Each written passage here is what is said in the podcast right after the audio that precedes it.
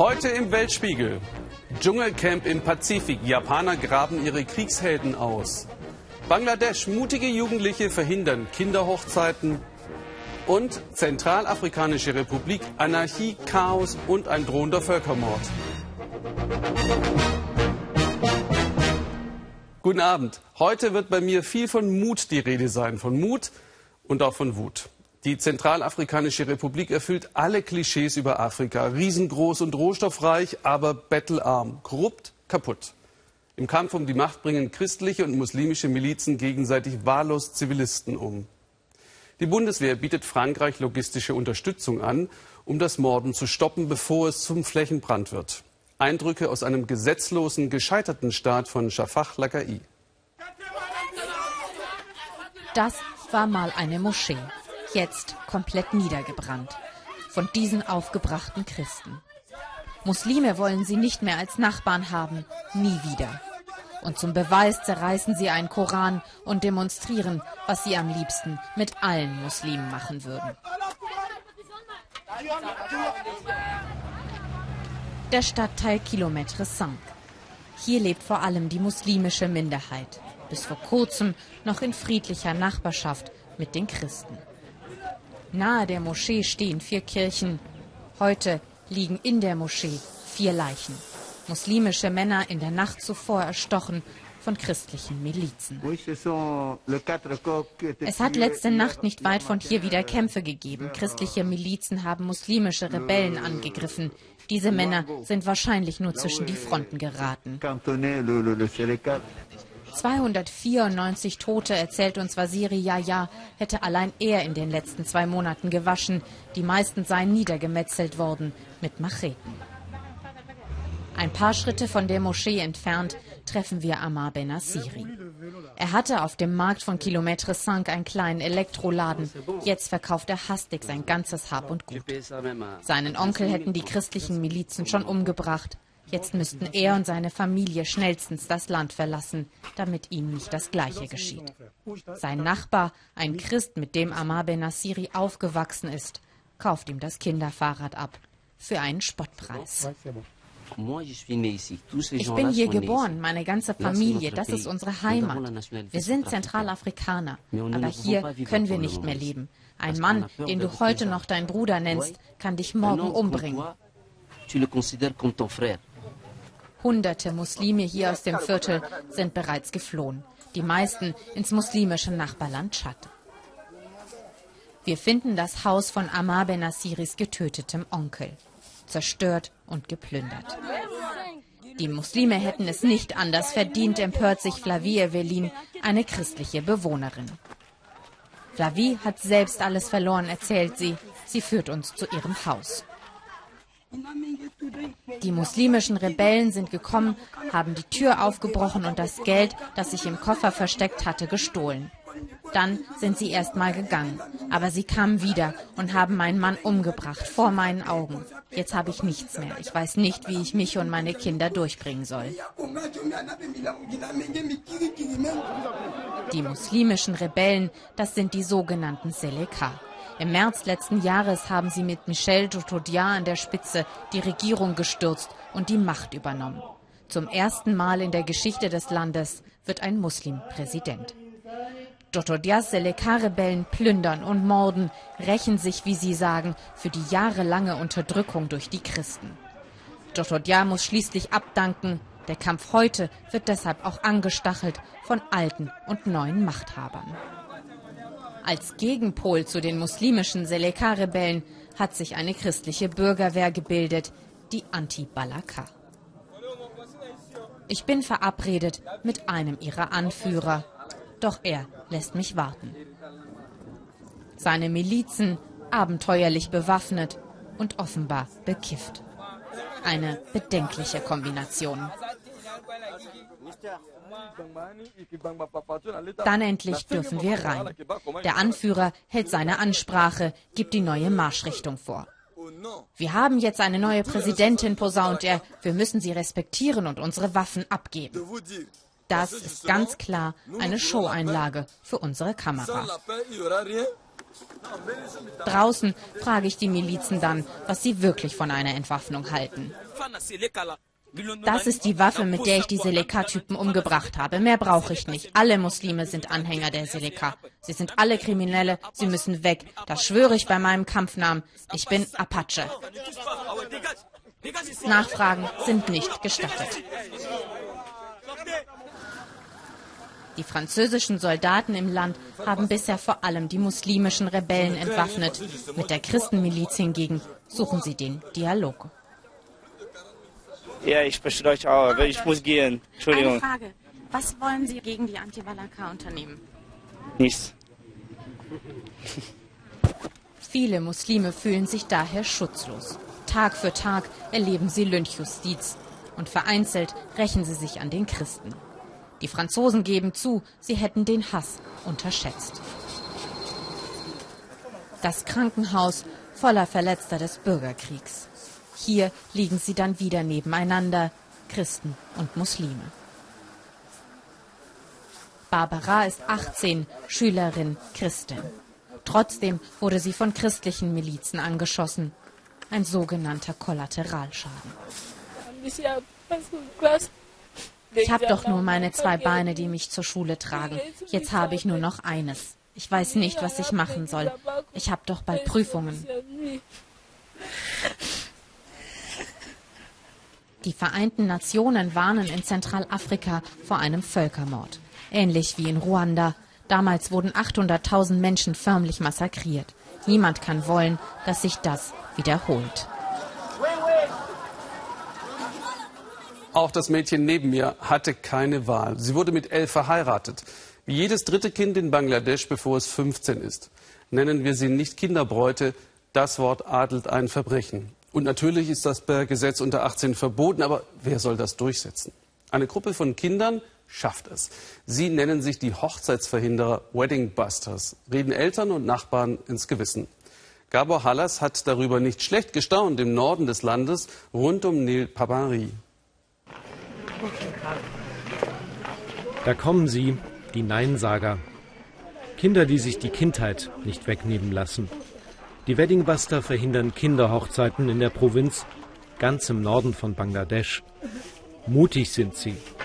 Dafür werden sie bewundert und bestaunt, ein bisschen auch gefürchtet. Shirin macht mit bei der Sabotage seit ihrem elften Lebensjahr. Ich will ein guter Mensch sein. Ich will etwas ändern. Ich will, dass alle Kinder zur Schule gehen, so wie ich.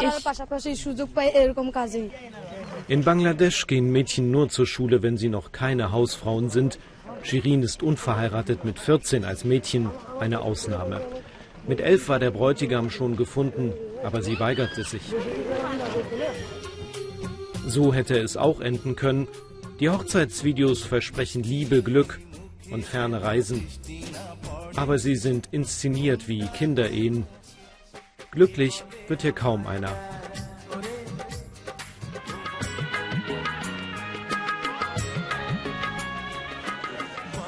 Die Weddingbuster und Shirin wollen, dass noch viel mehr Nein sagen, deswegen die Hausbesuche unangemeldet wie ein Überfallkommando.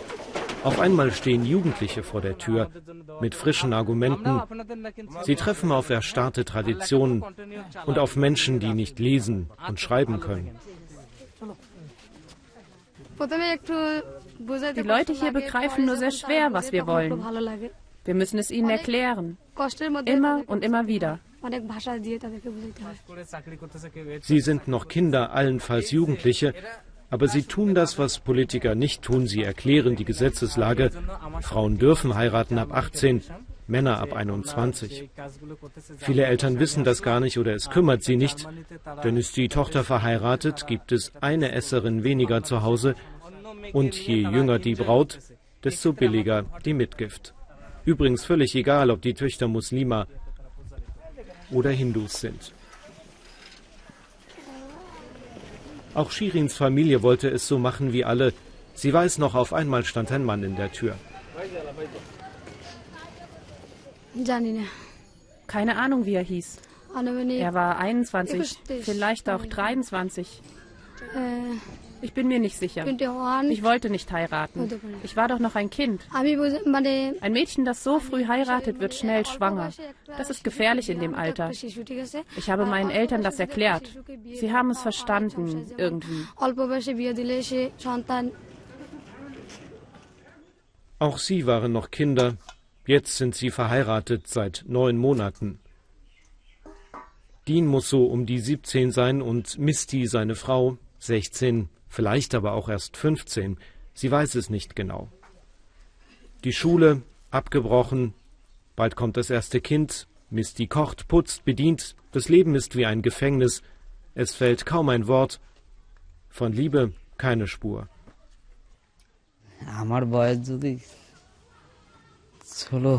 Ich war 16, als wir geheiratet haben, und ich dachte, die Frau sollte doch jünger sein. Deswegen habe ich sie dann geheiratet, weil sie so um die 15 war.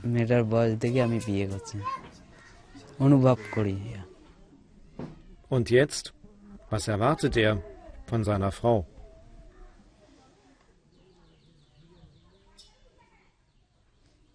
Ich habe keine Ahnung, murmelt er.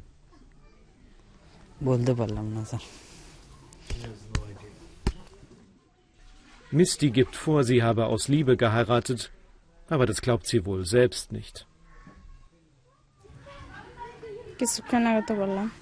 Es war falsch zu heiraten.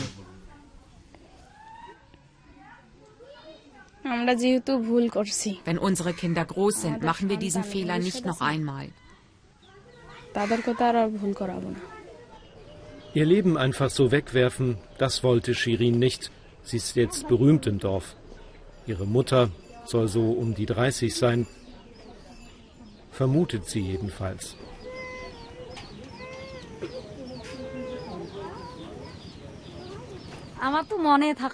Ich weiß nicht mehr so genau, wann ich geheiratet habe. Ich war sehr jung. Vielleicht warst du gerade mal neun. Nein. Shirin und ihre Eltern verstehen sich gut. Vielleicht lernten sie mehr vom eigenen Kind als umgekehrt. Mir tut es sehr weh, wenn ich daran denke, dass meine Eltern so früh geheiratet haben. Hätten sie gewartet, bis sie 18 sind, es würde ihnen heute viel besser gehen. Das Leben selbst in die Hand nehmen, Shirin hat es geschafft. Mutter und Vater sind sogar stolz, ein bisschen jedenfalls. Ein paar Dörfer weiter spielt ein Theater, das Stück aus dem Leben, auf der Bühne die Wedding Basta. Töchter müssen arbeiten, die Söhne gehen zur Schule.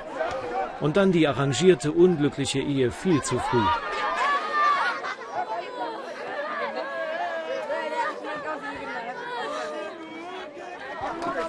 Erst lachen sie im Dorf, dann weinen sie. Denn jeder kennt das.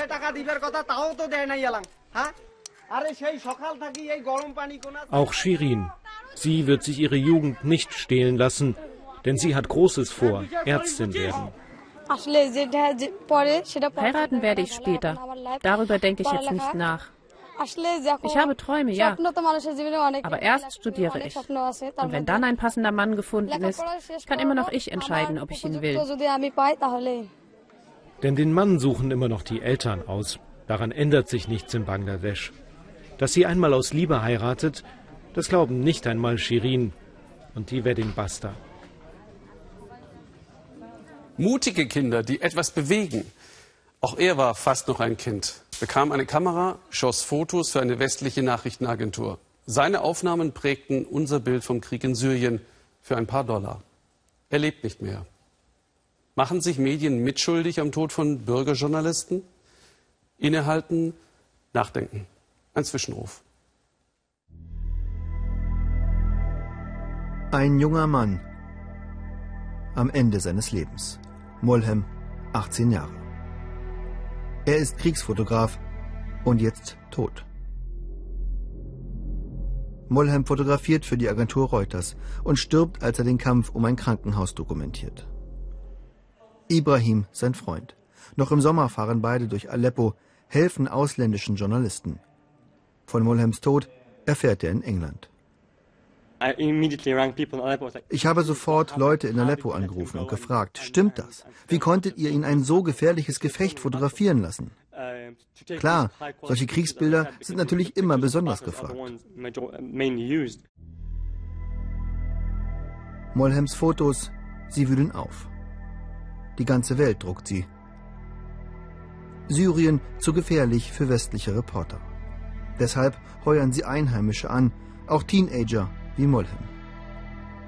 Zu der Zeit war er das Auge der Welt für Aleppo. Er hat um seine Bedeutung gewusst, äh, gleichzeitig auch um die Bedeutung für seine Familie, äh, der es nicht gut ging, die am, äh, am, am, Hungertuch nagte und die ohne ihn und sein Einkommen, sein mageres, ähm, wohl vollends zugrunde gegangen wäre. Etwa 10 US-Dollar pro Foto. Das soll sein Honorar gewesen sein. Dafür begibt Molhem sich in Lebensgefahr. Der Junge, hier in der blauen Hose, versucht einem verwundeten Kämpfer zu helfen. Dann schlägt eine Granate ein.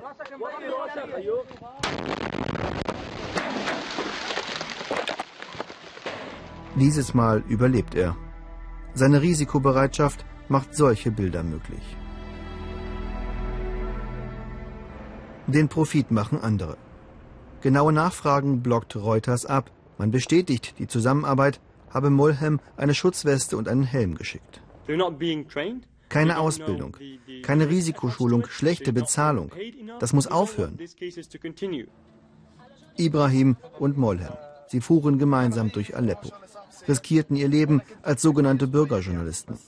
Hunderte junge Männer in Syrien tun das und manche von ihnen sterben. Für uns und für ein paar Dollar. So wie Molhem, gerade 18 Jahre alt. Was bleibt vom Krieg außer Zerstörung? Eine Spurensuche im dichten Truppenwald, wo sich einst Japaner und US-Amerikaner im Zweiten Weltkrieg gegenüberstanden. Fernab im Pazifik auf den Salomonen. Eine Entscheidungsschlacht. Das lockt jetzt jedes Jahr Menschen aus unterschiedlichen Motiven an. Die einen suchen Knochen, die anderen militärische Größe. Ins Schwitzen kommen sie alle. Auch Philipp Abresch und sein Team auf der Salomoneninsel Guadalcanal. Von hier aus startete er mit einer Expedition in ein ganz anderes Dschungelcamp. Letzte Ehre für eine Handvoll Knochen. Es war ein langer Weg bis hierhin, in den dichten Urwald von Guadalcanal. Der Krieg gegen das Vergessen beginnt irgendwo hier zwischen Papageien, Bambushütten und einer Tasse Tee. Fremde in eigenartigen Uniformen sind ins Dorf gekommen, Japaner aus Tokio. Gemeinsam mit ihren einheimischen Helfern wollen sie dem Dschungel etwas Kostbares entreißen, die Überreste eines längst vergangenen Krieges. Japanische oder amerikanische Helme, alles Mögliche haben wir aus dem Wald geholt. Das meiste stammt von toten japanischen Soldaten. Die liegen ja noch überall im Wald. Wer die Kriegstoten finden will, muss tief hinein ins dichte Grün. Unterhalb des Dorfes haben die Japaner ihre Zelte aufgeschlagen und fast wie 1942 gleich die japanische Flagge gehisst. Anführer Kanko Sakitsu lässt antreten. Zwei Welten stehen hier in Reih und Glied. Die Welt der Wanderstiefel und die der Flipflops. Die Japaner mit Bügelfalte, die Insulaner lässig in Boxershorts. Sakitsu ist Priester. Er hat den Trip in den Urwald generalstabsmäßig vorbereitet. Studenten, frühere Soldaten, Priesterkollegen begleiten ihn, alles freiwillig. Seit in Tokio der konservative Premier Shinzo Abe regiert und die nationalen Gefühle hochfliegen, ist Japans umstrittener Pazifikkrieg wieder populär. Wer die Geschichte verstehen will, der muss hier hinkommen, sagt Sakitsu. Stell dir vor, hier in diesem Dschungel geht dein Leben zu Ende. Wie traurig. Und deswegen wollen wir so viele Tote wie möglich finden. So ziehen sie in die Schlacht, fast wie damals. Der Regenwald, heiß, feucht, moskitoverseucht. Hier stand einst ein japanisches Feldlazarett, ein Ort zum Sterben. Wer gehen kann, hat mindestens 30 Tage zu leben, erzählen sich die Japaner. Wer im Liegen pinkeln kann, hat noch drei Tage. Und wer nur noch in den Himmel starrt, dem bleibt noch eine einzige Nacht. Im Dickicht wird nun gewühlt, gehackt, gegraben. Die Soldaten starben auf dem Waldboden liegend. Jetzt stecken die Kriegshelden von einst zwei Meter tief in der Erde.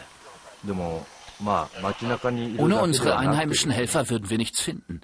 Die stochern mit ihren Buschmessern in der Erde und wenn die Machete glatt hineingeht wie durch Humus, dann ist klar, da liegt eine Leiche. Guadalcanal ist eine Insel wie aus dem Bilderbuch. Doch vor genau 70 Jahren tobte hier, mitten im Pazifik, eine der unbarmherzigsten Schlachten des Zweiten Weltkriegs. Die Insel galt als strategisch wichtig. Fast 100.000 amerikanische Soldaten sollen sie von den Japanern erobern. Am Strand von Tetere erzählen bis heute die verrosteten Panzerwracks von erbitterten Gefechten. Die grausamen Kämpfe lassen ihm bis heute keine Ruhe. Yunshiro Kanaizumi, 94 Jahre alt. Der Kriegsveteran hat mit der japanischen Armee in China gekämpft, auch in Südostasien. Aber keine Schlacht war für ihn so brutal wie die auf Guadalcanal. Die meisten sind nicht an einer Kugel gestorben, sondern an Malaria. Sie hatten so hohes Fieber, sie haben sich die Kleider vom Körper gerissen. Kanaizumi ist einer der letzten Überlebenden der Schlacht um Guadalcanal. Der alte Herr will unbedingt noch einmal auf einen Hügel, dort, wo er im Krieg fünf Kameraden begraben hat. Nur seine Beine sind zu schwach. Am Flussufer gegenüber stochert ein Mann in einem hohlen Baum und kommt dann herüber mit Menschenknochen in der Hand. Spielende Kinder hätten sie gefunden, auch ein Schädel sei dabei. Kanaizumi ist sicher, dies sind die sterblichen Überreste seiner Kameraden. Ich wollte immer noch mal hierhin zurück. Alles, was ich bin, verdanke ich den Menschen, die hier gestorben sind. Das werde ich nie vergessen. Auch im Kampf mit dem Urwald gibt es endlich einen kleinen Sieg. Eigentümliche weiße Steine kommen zum Vorschein, Knochenreste. Einen Moment lang halten die Männer inne für den namenlosen Soldaten. Wie sah der Tote aus? Woran hat er geglaubt? Was hat er gehofft oder gefürchtet? Alle hatten ihr eigenes Leben. Daran muss ich oft denken. Und deswegen bete ich für sie. Die Suche im dichten Wald ist mühsam. Manchmal hilft einzig pures Glück. Gerade fanden die Insulaner bei der Wildschweinjagd fünf große Kanonen, drumherum Stahlhelme, Gewehre, Gebeine. Als sei der Krieg erst gestern zu Ende gegangen. Immer wenn wir Knochen finden, nehmen wir sie mit ins Dorf. Manchmal hören wir dann Stimmen. Gib die Knochen zurück. Manchmal hörst du einen Schuss und dann tut dein Herz weh, als wäre die Kugel mitten durchgegangen. Mit dem Schlauchboot bringt der Priester die Überreste des Soldaten zurück ins Lager. Die Knochen von etwa 8000 japanischen Kämpfern liegen noch in den Wäldern von Guadalcanal. Einen einzigen haben die Männer heute an sich nehmen können. Wir wollen die Last des Krieges mittragen, indem wir uns um die Toten kümmern. Hier am Altar beten wir für sie und später nehmen wir sie mit zurück nach Japan. Es ist wohl schon immer so gewesen wie hier auf Guadalcanal. Wer den Krieg verliert, wird seine Toten so schnell nicht vom Schlachtfeld bergen. So ist der Krieg im Pazifik auch 70 Jahre danach für viele Familien noch immer nicht vorüber. Heute werden Kriege nicht mehr gegen Heere geführt, sondern gegen Terroristen. Zum Beispiel im Kaukasus Moskaus Hinterhof. Russland ist dabei, Dagestan und andere Teilrepubliken an religiöse Eiferer und Verbrecherbanden zu verlieren. Mit Gewalt und Geld hält Moskau dagegen, auch um den nicht weit entfernten Olympiaort Sochi zu schützen. Das bewirkt das Gegenteil. Immer mehr junge Männer verschwinden in den Untergrund, kämpfen für ein kaukasisches Emirat, berichtet Goline Attal. Sie wähnen sich auf dem Weg ins Paradies. Junge Männer des Kaukasus-Emirats, einer Terrorbewegung. Sie sind unter Beschuss. Sie legen Sprengfallen. Oder sie filmen sich beim Fastenbrechen im Wald. Einer von ihnen war Mohammad Radushkaev, 31.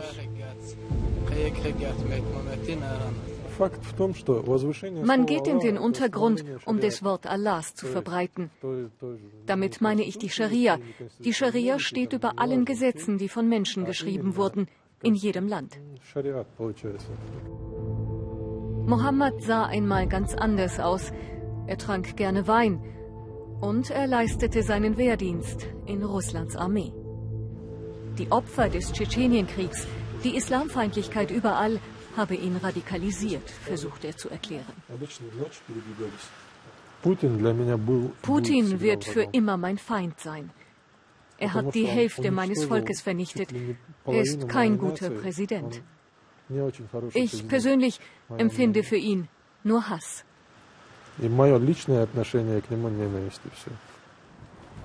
Seit einem halben Jahr hat Mohammed die Waffen niedergelegt. Eine Wendung. Mit Waffen könne man nichts lösen, sagt er nun. Am liebsten würde er sein Haus weiterbauen für die Familie. Aber jetzt müsse er erst mal weg von hier. Der Geheimdienst und seine alten Waffenbrüder ließen ihn nicht in Ruhe. Ist Sochi im Visier seiner Ex-Gefährten? Ich fürchte, dass der russische Geheimdienst selbst einen Anschlag inszenieren wird und danach werden sie sagen, dass man alle Salafisten töten muss, um den Terror zu bekämpfen. Im Nordkaukasus schwelt ein Krieg, ein Bürgerkrieg, der auf beiden Seiten Opfer fordert. Und Olympia treibt die Gewalt noch weiter an. Im Dorf Taschkapur. Osman Magomedov und seine Söhne besuchen den Friedhof. Ein frisches Grab, das Grab seines dritten Sohnes, getötet im Dienst. Er war Polizist, wie der Vater.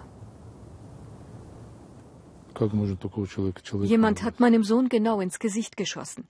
Wie kann man den, der sowas tut, einen Menschen nennen? Saur Magomedov stirbt mit 26 nach einem Überfall auf seinen Checkpoint. Acht Tage lang lag mein Sohn im Koma und in dieser Zeit gab es an seinem Kontrollpunkt jeden Tag Schießereien. Drei seiner Kollegen wurden auch ins Krankenhaus gebracht. Wie das alles hier weitergehen soll, weiß ich nicht. Die Magomedovs waren schon immer Polizisten, aber der jüngste Sohn wird diese Tradition brechen. Auch wenn es im Dorf eigentlich keine andere Arbeit gibt für die Männer. Putin verehren wir Dagestaner. Er hat uns Brüder genannt. Aber hier sind einfach so viele junge Leute arbeitslos. Die brauchen Geld, um zu überleben, um ihre Familien zu ernähren. Und diese Notlage nutzen die Radikalen aus. Die locken die Jungen mit Geld привлекает деньгами, там, другими вещами, поэтому они уходят. Der beste Freund des getöteten Sohnes, erzählt der Vater, sei zu den Terroristen gegangen. Auch er nun tot. Liquidiert von einem Sonderkommando der Polizei. Der Krieg, er zerreißt Familien, er zerstört Freundschaften. Dagestan vor Olympia, in einem Dorf jagt eine Sondereinheit angebliche Terroristen. Vor den Spielen häufen sich Durchsuchungen, Verhaftungen, gesprengte Wohnungen.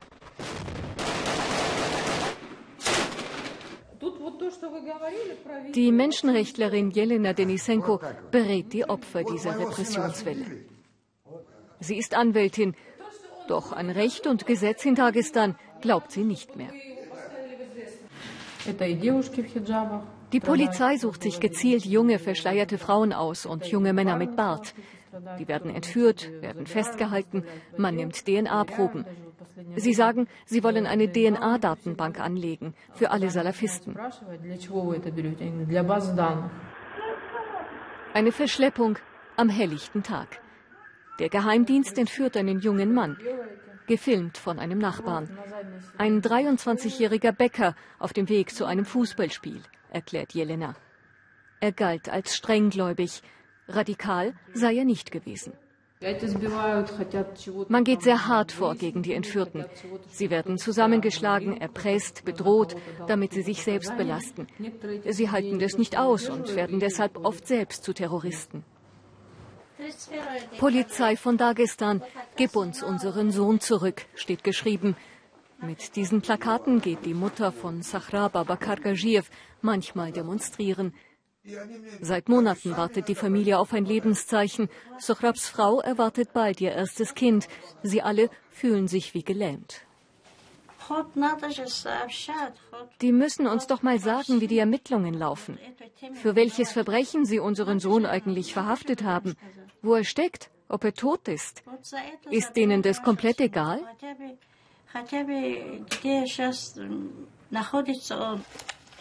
Die letzten Aufnahmen von Zahrab.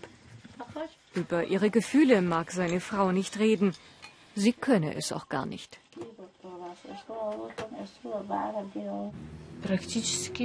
Eigentlich hat sich alles verändert bei mir. Nichts ist mehr wie früher. Ach, sag doch die Wahrheit. Jeden Tag sitzt sie am Fenster und weint.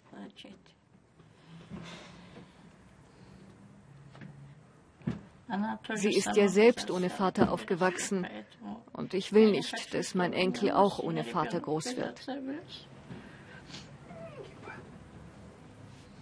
Dagestan, Land der verlorenen Söhne. Hier lernen die Kinder früh, die zu hassen, die ihre Väter töten. Der böse Regierungschef tobt, doch die Trutzburg steht, der Guardian. Die Zeitung musste ihre Festplatten schreddern, aber sie lässt sich nicht einschüchtern. Der Guardian hat Dokumente von Edward Snowden aufgearbeitet, hat veröffentlicht, wie uferlos und nahezu unkontrolliert heute weltweite Überwachung durch Geheimdienste abläuft. Ist mutig, sage ich. Ist nur unser Job, sagt Chefredakteur Alan Rustbridger und spricht darüber, was er äußerst selten tut, mit Annette Dittert. Es ist ein mächtiger Gegner, gegen den der Guardian angetreten ist. Hier in Cornwall steht nur eine der Abhörstationen der britischen Geheimdienste, die jeden Schritt im Netz verfolgen und auswerten können. Das weiß die Welt seit 500 Kilometer weiter westlich im Londoner Hauptquartier des Guardian eine kleine Gruppe von Journalisten Monat für Monat das Snowden-Material zu neuen Titelstories verarbeitet. Was bislang im Verborgenen geschah, kommt an den Tag. Die totale Überwachung ist im Netz längst Realität. Und entlarvt wird dabei vor allem der britische Abhördienst GCHQ als Handlanger der NSA. Wir treffen den Mann, der seiner Redaktion dabei den Rücken frei hält, Alan Rusbridger. Ein leiser, aber zäher Krieger im Kampf um die Freiheit im Netz, der, als er das Material das erste Mal in ganzem Umfang vor sich sah, selbst völlig perplex war.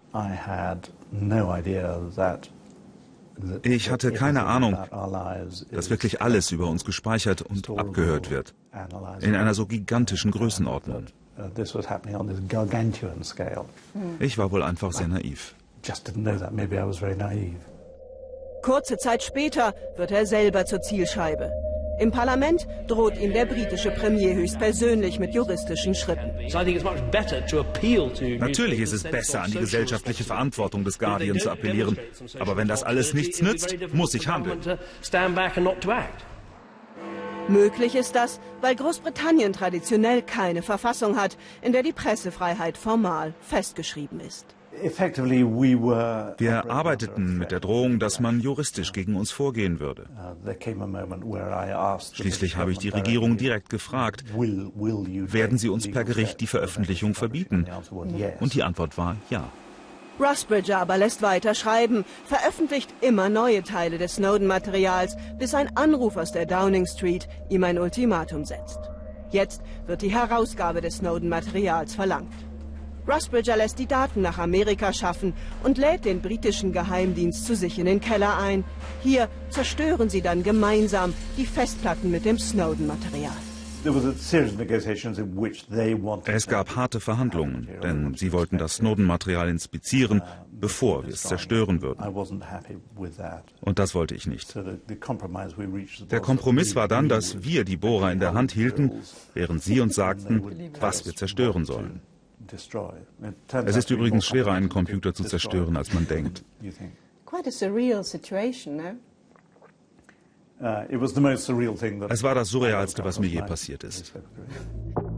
Und der Druck auf ihn wächst, zumal der Dauerkonflikt mit Geheimdienst und Regierung die Zeitung zunehmend auch finanziell belastet. Der Guardian ist ja auch kein Riesenverlag. Das ist ein relativ kleiner Laden mit begrenzten finanziellen Mitteln. Uh, und wenn man das weiß, weiß man, wie mutig Rusbridger ist, dass er es wagt, hier derart gegen den Strom zu schwimmen. Und dann beginnt auch die konservative Presse eine Kampagne gegen Rusbridger. Die Argumente sind so simpel wie populistisch, er gefährde die nationale Sicherheit.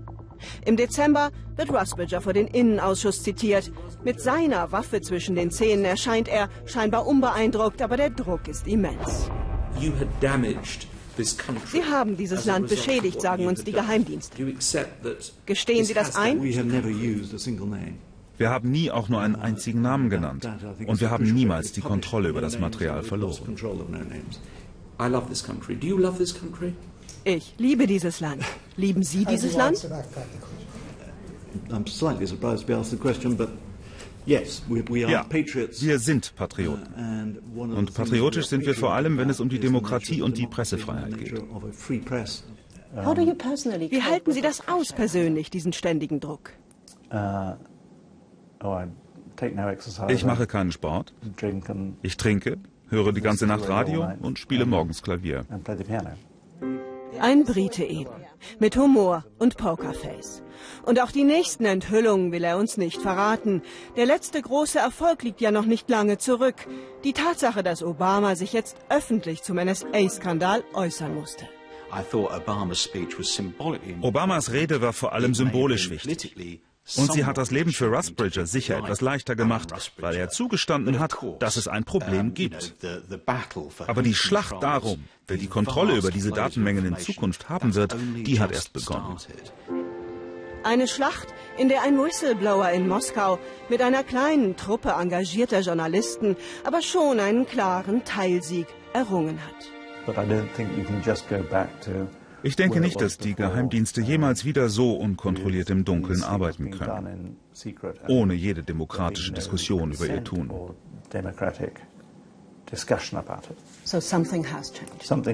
Ja, etwas hat sich verändert.